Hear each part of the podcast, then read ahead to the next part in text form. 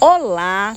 Hoje no nosso bar filosófico aqui conversando comigo, bateu um papo Melisso de Samos. Negócio, conversa não rendeu muito porque ele não era assim muito, muito dado à conversa, entendeu? Então foi uma conversa meio monossilábica, né?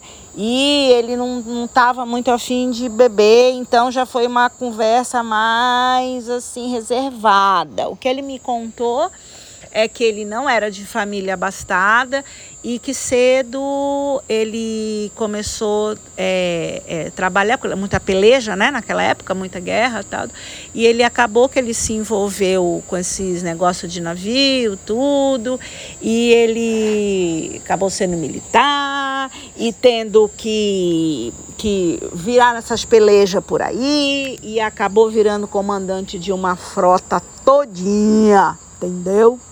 E essa frota foi aquela que derrotou o pessoal de Atenas, tá? Porque ele era de Samos e ele acabou derrotando o pessoal do Péricles. Agora eu vou, daqui para frente nós vamos trocar nosso personagem.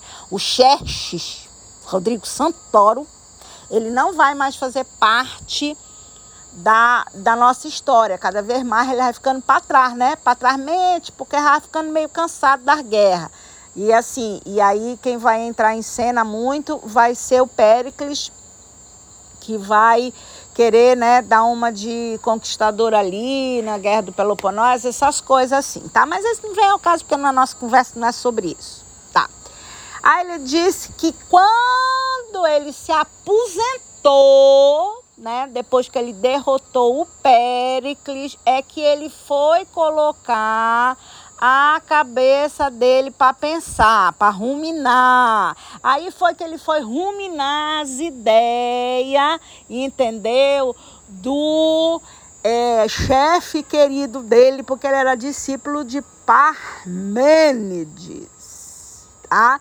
Então ele vai dar um gás na teoria dele. Por quê?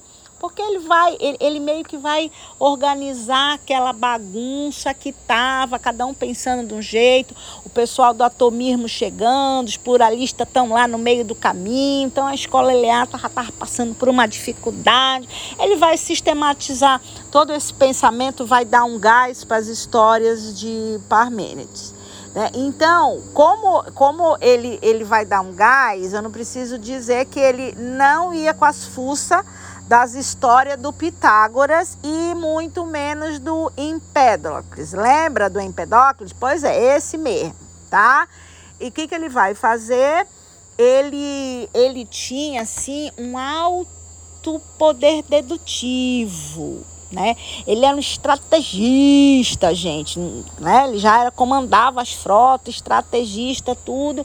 Então, ele com esse alto poder que ele tem dedutivo, que ele vai modelar, remodelar a escola Eliata, ele vai pegar e dizer que o arte não tem, tá? Ele não, não tem arte para ele, não tem nada disso porque é, eles não procuraram uma explicação da realidade baseada na natureza. No pensamento dele, ele já não está mais nesse negócio de acha, achando que tudo vinha da natureza, porque já tinha os pluralistas, já tamo, nós já estamos chegando na base dos atômicos e tá, né? Então, esse, esquece esse assunto. Ele vai falar que o ser é infinito porque ele não pode ter limites, nem no tempo e nem no espaço. Se o ser fosse finito, ele teria de fazer limites com o vazio, e o vazio é um não ser, e é impossível que o ser seja limitado pelo não ser. Tá? Então, vocês têm que. Por isso que eu digo que ele é, é tudo para ele é assim, não pode ter limite, porque não sei o que do limite, que tudo bate no vazio que não tem vazio, entendeu? Então, para ele, O vazio não existe, o vazio não é nada, o ser é uno, porque se fossem dois, um deveria fazer limite com o outro, e fazer limite significa limitar. Tudo para ele era nesses assuntos, sabe? Tudo limita aqui, limita ali, e o ser não pode ser limitado por outra coisa, mesmo outro ser. E que esse negócio de múltiplos não existe, entendeu? Que é tudo uma coisa só. E assim vai. Aí é, ele se empolga nessa parte aí. Aí ele falou um quilo, eu não entendi, uma grama, e a gente segue no, no assunto, tá? O ser sempre foi, é e será uno. Aí ele também diz que o ser é incorpóreo tá? Mas quando ele fala desse incorpóreo, ele fala que não tem corpo, então tem essas coisas de esférico, nem nada, mas ele, ele não está dando ainda sentido de matéria, tá?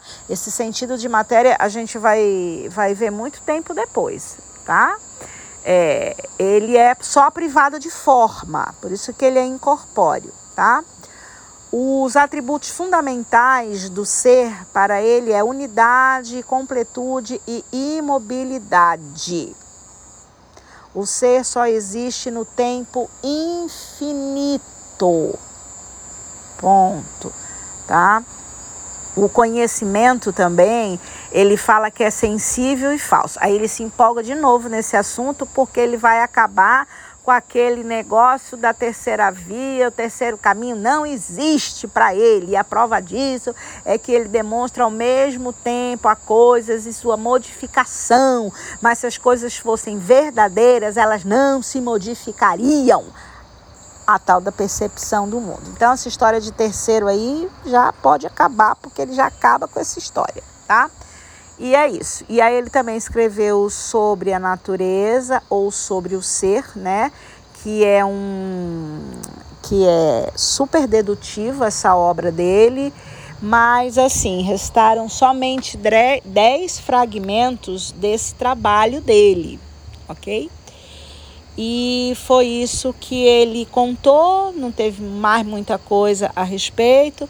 Foi-se embora para a casinha dele, porque ele já disse que ele já tinha contribuído muito, que ele já até mancava quando os tempos mudavam, né? De tanto viver no mar lá, entendeu? Os dentes dele já eram meio cá, meio lá. E, e assim, e foi tudo isso. Aí falou que ele já estava cansado, que ele queria dormir, né? Porque ele já era um senhor aposentado. E foi isso que ele contou. Então nem ficou muito engraçado assim a história dele, nem tem muita coisa, mas a gente acabou de falar, né, sobre Melício de Samos, que viveu de 470 a 430 a.C., que era o sem limites. Aquilo que teve princípio e fim não é nem eterno e nem infinito encontro vocês na nossa próxima mesa de bar, com outro também que eu já vou dizer para vocês que, ai, olha, pesquisar da vida dele também, viu, conversar com ele não foi nada gostoso, porque eu pesquisei para querer trocar umas ideias com ele, mas, bicho, nossa, não rendeu conversa, tá? Então, por favor, vão lá na página do meu Instagram, bar ponto filosófico. Se vocês quiserem comentar alguma coisa, falar sobre esse O Sem Limite, o Aposentado Sem Graça, que a gente troca umas figurinhas por lá. Vejo vocês, ouvem, vocês me ouvem semana que vem no nosso bar filosófico.